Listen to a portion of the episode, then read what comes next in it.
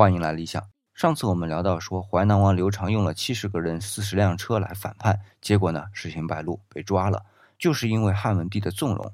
这个情节我们回忆一下，是不是郑庄公灭他弟弟也是这么干的？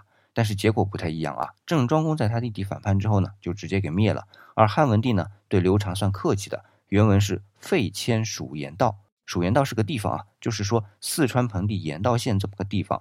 前面加上废迁呢，就是说废了刘长的王的封爵，改迁到四川盆地去生活。但是结果呢是死庸，就是说到雍县这个地方的时候就死了。那么在《汉书》里是没有交代刘长为什么死的啊，在《史记》里写的很明白，是饿死的，是刘长自己绝食而死。因为他是被囚车一路拉过去的，并不是很体面的送过去，他心里接受不了啊，于是就绝食而死。《汉书》还没有交代的是，刘长死了之后，汉文帝还发火，怎么能够刘长说不吃就不管了呢？于是啊，就把沿途的县令都给杀了。那么为什么《汉书》会把这些内容都省略了呢？